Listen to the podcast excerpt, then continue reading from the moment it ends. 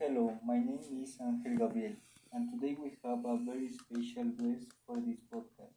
She is Dr. Nancy Hernandez. How are you today? Very well, thank you. Happy to be here.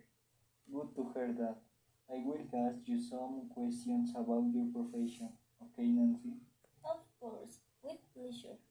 Okay, for starters, when did you discover you wanted to be a doctor? I found out about a month before I entered college because I was a little undecided about what I wanted to be when I grew up.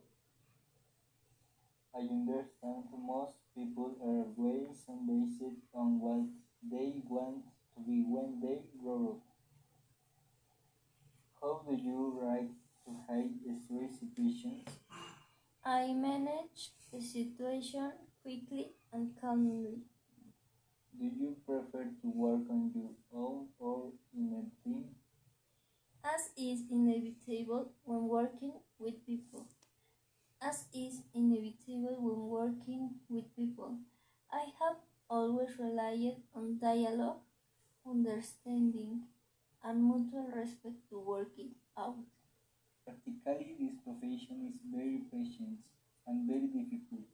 Also, we do not it is inevitable when working with people.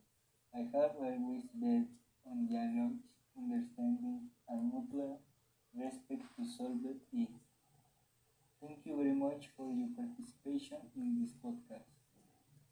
It was a pleasure to be on this podcast. See you later. Thank you for your attention. See you in another episode. Goodbye.